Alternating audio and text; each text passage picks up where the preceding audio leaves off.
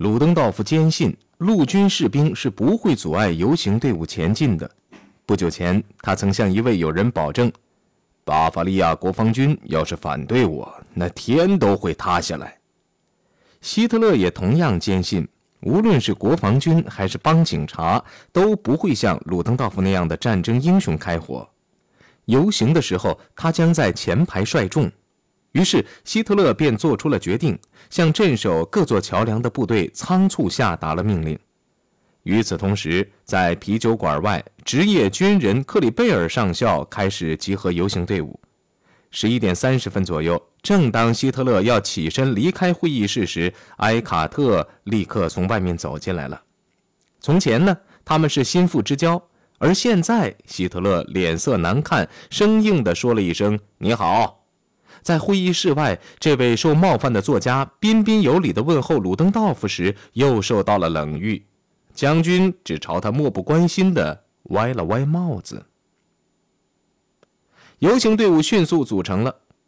由于当天上午到啤酒馆报道的乐师们既没有吃早餐，又没有领到工资，在履行公事似的演奏了战时希特勒所在团的进行曲《巴登威勒》后，一个个都走了。所以，游行队伍没有乐队开路，为首的是挑选出来的尖兵和另外八名士兵，他们打着万字旗和黑红白三色旗。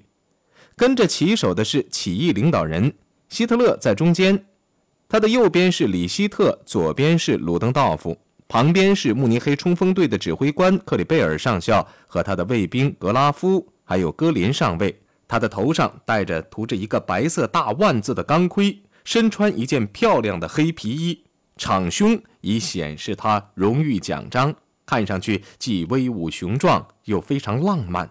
他的心中有点闷闷不乐，因为他提出把俘获的议员带去做人质的主意被否决了。元首拒绝了这个计谋，因为他不想要什么烈士。跟在领导人后边的是排成四列纵队的三支部队，彼此并肩而行。左方是希特勒的百人卫队，他们头戴钢盔，手持卡宾枪，身上还挂着手雷。右边是奥贝兰联盟，中间是经过战斗考验的慕尼黑冲锋队兵团。接着便是穿着五花八门的队伍，有的穿制服或是世界大战时期的又破又旧的军服，有的穿工作服或商人服。部校的士官生既潇洒又斗志昂扬，夹在学生、店员、中年商人和脸孔严峻的流氓中间。队伍的唯一共同标志是左臂上的万字臂章。大部分人都手持步枪，许多人还上了刺刀。其他人，特别是冲锋队，则持手枪。戴着加比眼镜的里希特拉着罗森堡的手说：“情况看来很不妙啊。”之后，他阴郁地向希特勒预言。这将是他们最后一次一同游行。元首本人也脸色苍白而严峻，在寒冷中，他手持垂帽，身上穿的是那件人们所熟悉的军大衣。鲁登道夫身穿狩猎夹克，外加一件大衣，他镇静自若，令仆人回家，以免受伤。中午的时候，伞兵游勇士的队伍出发了。十五分钟后，两千人的队伍来到了路德维希大桥，碰上了一小队警察。当起义的部队的尖兵缓缓前来时，警察的指挥官迎上前去，下令他们停止前进，否则就开枪。他转过身去，令手下子弹上膛。他正在说话，那边传来号角声。精选的尖兵端着刺刀朝警察四下围了上来，喊道。别向自己的同志开枪！警察犹豫了一阵，这样在一枪未发的情况下，起义部队便通过了。过桥之后，他们一直前行。兹维布鲁肯大街两旁站满了人群，许多人在欢呼，并在挥舞万字旗。旁观者开始加入游行的行列。人们的热情鼓舞了游行队伍，他们不由得唱起了歌。虽然没有乐队伴奏，他们自动唱起了最喜欢唱的冲锋之歌。当队伍来到伊萨托尔时，作家埃卡特站在左门旁的人群中。他发现行进在第一排的脸孔严峻的希特勒，四目相遇，他目不转睛地瞧着我，似乎在说：“你在哪儿呢？”寒冷的人们口中吐着白气，继续前行，没有再受到阻碍。十五分钟后，涌进了玛丽安广场。因为刚开完群众集会，广场上依然飘扬着众多的万字旗，市政大厅上空的纳粹旧旗依然在迎风招展，一大群人在唱着爱国歌曲。这个时候，游行人群中出现了混乱。有些人觉得应该返回啤酒馆，其他人则认为应该继续朝市内前进，以拯救罗姆。克里贝尔上校发现鲁登道夫领着队伍向右走进了温因大街，朝奥德昂斯广场走去。上校觉得很奇怪，但又对自己说：“鲁登道夫那样走，我们当然与他一块儿去。”鲁登道夫将军原来根本就没打算这么做。后来他回忆说。在生活的某些时刻，人们只凭本能行动，而不知其所以然。我们只想到到罗姆那里去，把他弄回来。身披深棕色大衣、体格魁梧的鲁登道夫，出于一时冲动向右走去，却把起义部队带到与政府军劈面相遇的地方。不到几分钟，游行队伍便来到了慕尼黑最森严的地方之一——议会大厦。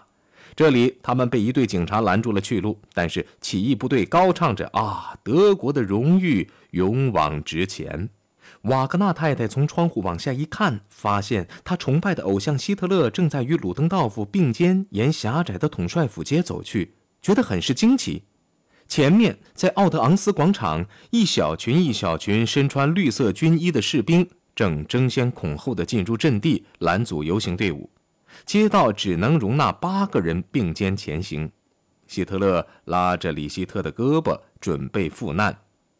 鲁登道夫则单独昂首阔步，坚信没有人敢向他开枪。正前方，迈克尔·戈丁中尉指挥的帮警封锁住了去路。面对正在前来的队伍，戈丁喊道：“二连，跑步，走！”帮警慢跑向前，但起义队伍并没有散开，他们停住脚步。端起刺刀或举起手枪，戈丁用步枪将两把刺刀拨开。高举的枪把他们后边的人打倒了。突然一声枪响，戈丁听见子弹从他头顶飞过，打倒了一名下士。后来，戈丁回忆道：“我的连队立刻惊呆了，一动不动地站住。接着，我还来不及下令，我手下的人就开枪了，一排子弹扫了过去。”起义部队立即还击，接着游行队伍和旁观者四散奔逃，秩序于是大乱。第一批倒下去的有李希特，他肺部中弹；另一个倒下去的是格拉夫，他中弹前跃到希特勒跟前，挡住了射向他的五六颗子弹。倒下去时，格拉夫还抓住希特勒，猛地把他拉倒在地，造成希特勒的左膀脱臼。在另一旁，李希特也尽力协助将希特勒拉到人行道上。鲁登道夫的忠实仆人正躺在柏油路流血，他的朋友埃格纳，也就是正在死亡的李希特的仆人，连忙朝他爬去。他已经死了。有人从他身上跨了过去，那是鲁登道夫将军。他一手插进衣袋，昂首阔步朝交火线前进。希特勒躺倒在地，以为左臂已经中弹。同志们纷纷前来掩护他。十八个人被射杀在街上，其中十四人是希特勒的追随者，四个人是警察。这十八人顺便提一句，都在不同程度上同情国家社会主义。只有走在前排的人才知道发生了什么事情。拥挤在后排的人们只听见前边响起了鞭炮声，接着便传来谣言说希特勒和鲁登道夫已经被双双射杀。起义者争先恐后的往后逃。鲁登道夫大步走过封锁线，与一个中尉迎面相遇。中尉逮捕了他，将他押至统帅府。一进入大楼，片刻前还像小说里的英雄的鲁登道夫，这个时候却成了一个被惯坏了的小孩儿有个上校提出是否可以通知将军的家人，将军很安全。他暴躁地予以拒绝，并禁止人们称他为阁下。此后，他是鲁登道夫先生。只要冒犯他的警官仍穿制服，他将永不再穿戎装。希特勒痛苦地挣扎起来，拖住受伤的左臂。他忍着伤痛，缓缓地离开了战场。他脸色惨白，头发散落在脸上。陪同他的是慕尼黑冲锋队医务团的医生舒尔兹，一个高个子的青年。在人行道上，他们碰到一个小男孩正在大量流血。希特勒想把他背走，舒尔兹连忙将他妻子的表兄弟叫来，让他将孩子背走。在约瑟夫广场，他们终于找到了希特勒的医护车，车内装满了医疗器械和药品。一个年长的急救人员林兰克尔和司机一起坐在前排，希特勒和医生则坐在后排。舒斯特抱着受伤的孩子站在踏板上，他让司机将车子开到贝格伯劳酒馆，因为他要看看那里的情形怎么样。在玛丽安广场，他们碰到了密集机枪火力网，只好多次改变方向。路德维希大桥也被封锁，他们只好返回。这个时候，孩子已经苏醒过来。舒斯特连忙下车，以便送孩子回家。车子继续朝森德林格托尔广场开去。在这里，他们又在南方公墓附近遭到枪击。由于无法前去啤酒馆，他们只好南行，朝萨尔茨堡奔去。格林所显示的荣誉勋章并没能使他幸免于难，他大腿中弹。横躺在人行道上，人们将他抬到帅府街二十五号的院子里。一个起义者拉响了门铃，他们问房子的主人罗伯特·巴林是否愿意收留伤兵。当然，我们愿意抢救并收留伤员，不过请注意，这里住的是犹太人。于是格林便被抬上楼。经抢救后，格林被允许留下，直到他的朋友们前来将他转移到安全地带。犹太人可怜了他。他才得以逃离铁窗。在玛丽安广场，以战斗姿态开始的运动，却以人们疯狂的四散奔逃而告终，好像某种自然灾害袭击了该地似的。一群起义者躲进一所青年女子中学，有钻到床底下的，有躲进厕所的；另一群人闯进一家厨房，四下藏匿武器，或者藏在灶台下。或者藏进面粉口袋里，或藏到咖啡桶里。警察到处搜捕叛乱分子，数以百计的人在街上被缴械。留守咖啡馆指挥部的被这一灾难吓得魂飞魄散，一枪未发便向警方投降，把武器堆好后回家悔过去了。在军区司令部里的罗某上尉看到这种情况，突然感到顽抗已经一点用也没有了，还不如赶紧缴械投降呢。起义虽然宣告结束，但从啤酒馆得胜回朝的警察部队却遭到市民们的唾骂。他们高喊：“去！犹太保护者，卖国贼，猎犬！希特勒万岁！打倒卡尔！”在统帅府前，当惨败的消息传来时，兰舒特的冲锋队仍在坚守阵地。谣言传开了。鲁登道夫已经死了，希特勒也受了重伤，斯特拉塞收拾了残部，队伍在痛苦中，在对卡尔的出卖的失望中离开了战场。在一座林子里，他们发现一支慕尼黑的冲锋队竟往树上摔枪。斯特拉塞下令停止这种行为，枪将来还是有用的。兰舒特冲锋队团结一致，高唱着换了新词儿的万字旗与钢盔，趾高气扬地朝霍班诺夫前进。他们唱道：“我们被出卖了，但仍效忠于祖国。”公路上还有另一群冲锋队，他们乘着小车押送着抓来的慕尼黑市议员。他们坐的是卡车，在通向罗森海因的公路旁的林子里，车队停了下来。队长把俘虏领进了林子，吓得他们脸色惨白。他们觉得最后的时刻已经来临，但他们所蒙受的耻辱只不过是与冲锋队换穿衣裳而已。这样，冲锋队员便可以扮作市民返回慕尼黑。冯尼林总理及其他主要人质也获释了。赫斯成功的把他们运到根特西的一间别墅里，但当他在给慕尼黑打电话询问情况时，看守他们的青年战士竟被说服用车送他们回家。赫斯不但丢了人质，还把交通工具也给弄丢了。藏好武器后，里希特的仆人穿上借来的便装，潜回屠杀地探听主人的情况。到统帅府就被拦住了。埃格纳向一名警官说明了身份。经过我多方请求，他才领我进去。在进口处附近摆着一具具尸体，我简直快疯了。我得在死尸堆中寻找他。埃格纳发现主人躺在他的好友鲁登道夫的仆人身旁。哦，我伤心极了，希望完全破灭。我于是便回到维登梅尔大街的寓所。李希特太太问她丈夫在哪里，埃格纳连忙撒谎，却瞒不过他。我还记得他的话，太可怕了。可我为什么要做军官的妻子？汉弗施坦格尔失掉了一切行动的机会。他在家里，妹妹来电话说，起义部队正开进慕尼黑中心。在街上，他碰到一个熟识的、精疲力尽的冲锋队员。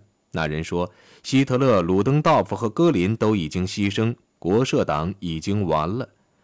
正当汉弗施坦格尔转身回家准备逃跑时，一辆敞篷小车呼啸着在他身旁停住了。车内坐着阿曼、埃塞、埃卡特和霍夫曼，他们一同前往照相师家中。经大家讨论，一致同意他只身前往奥地利。希特勒从来没有想到过要到乌夫因的乡间别墅去藏身，但由于所发生的不幸的事，使他被迫这样做了。在离慕尼黑十英里左右的地方，希特勒打破了长时间的沉默，突然说：“他的左臂肯定中弹了，发烧吗？”舒尔茨大夫问。“哦，不发烧，或许里边有颗子弹，要不就是什么被打断了。”他们在林子里停住了车子。医生困难地将希特勒的皮夹克、两件毛衣、领带和衬衣解下来。舒尔茨发现他的左膀严重脱臼，可又无法将他复位，因为没有帮手，且又是在车里。他用一块手巾将希特勒受伤的手固定在身上，并建议逃往奥地利。希特勒否决了这一意见，于是他们继续南行。快到莫尔瑙时，希特勒说：“汉弗施坦格尔在乌夫因的别墅就在数公里外。”他命令司机将那辆医疗车藏好，于是他就和医生、急救员一同步行前往乌夫因。他们在下午四点左右来到了汉弗施坦格尔的别墅，这是个用石块砌成的小建筑，离该村的教堂不远。赫伦娜将三个精疲力尽的来客领到楼上的客厅。这个时候，希特勒开始痛惜鲁登道夫和他的忠实的格拉夫之死，他曾目击两人倒地。他越来越激动。他说：“正因为鲁登道夫可靠，他才付出了自己的性命；正因为格拉夫的忠诚，他希特勒才失去了一个十全十美的副官。”接着，他便谴责三位政治巨头的出卖行为，并发誓说：“只要他一息尚存，他就要继续为自己的理想而战斗。”赫伦娜建议他先睡一睡，因为他很可能被发现需要力气拒捕。舒尔兹医生和急救员扶他进了楼上的一间卧室，试图帮他将脱臼的膀子复位。因为膀子肿得厉害，第一次尝试失败了。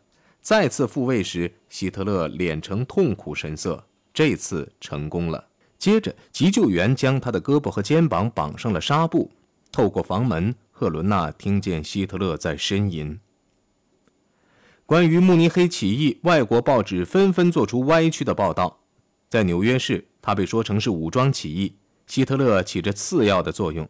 在罗马，午间各报都说皇太子卢布莱希特已经加入了革命党。十一月十号上午，起义者不是被捕就是在逃。被搁在特根西的赫斯虽然没有车，最终还是给他的未婚妻伊尔塞普罗尔打通了电话，把走失人质的事告诉了他，并且问他能不能给自己找辆车来。把他送到豪斯霍夫的家里去。就这样，伊尔塞骑着自行车从慕尼黑出发了。由于这个地方离慕尼黑有三十多英里，与赫斯一起回城的行程是非常艰苦的。一个人骑车先行一段，然后将车靠在树上继续步行；另一个人赶上来后，骑车追上前者，然后再重复这一过程。他们终于到了巴伐利亚的首府，找到了豪斯霍夫教授的家。虽然教授认为这次起义荒唐可笑，但还是同意收藏这位逃亡者。尽管赫斯有其局限性，他的优点不在于他的聪明才智，而在于他的心肠和性格。教授仍然喜欢他。赫斯非常沮丧，人质若没有走失，起义就不一定会失败。他想自杀，但豪斯霍夫教授据理力辩，打消了他的这个念头。却让他去投降，这个忠告赫斯是不会接受的。几天后，他离开了豪斯霍夫教授的家，到城外与朋友一起藏身去了。不久后，他便常骑自行车回城照料伊尔塞，因为他的女友病了。在乌夫因，那是个焦急的不眠之夜。汉弗施坦格尔没有回家，而为了减轻痛苦，将主人的英国式的旅行毯紧紧地裹在身上的希特勒却又无法成眠。希特勒把赫伦娜·汉弗施坦格尔找来，并告诉他，他已经派急救员回慕尼黑去寻找贝因斯坦，希望能把他的车子弄来送他去奥地利。舒尔兹医生也进了城，为了确保将希特勒的膀子治好，他要把他的同事，也是一位名医沙尔伯鲁赫的细心的助手带回来。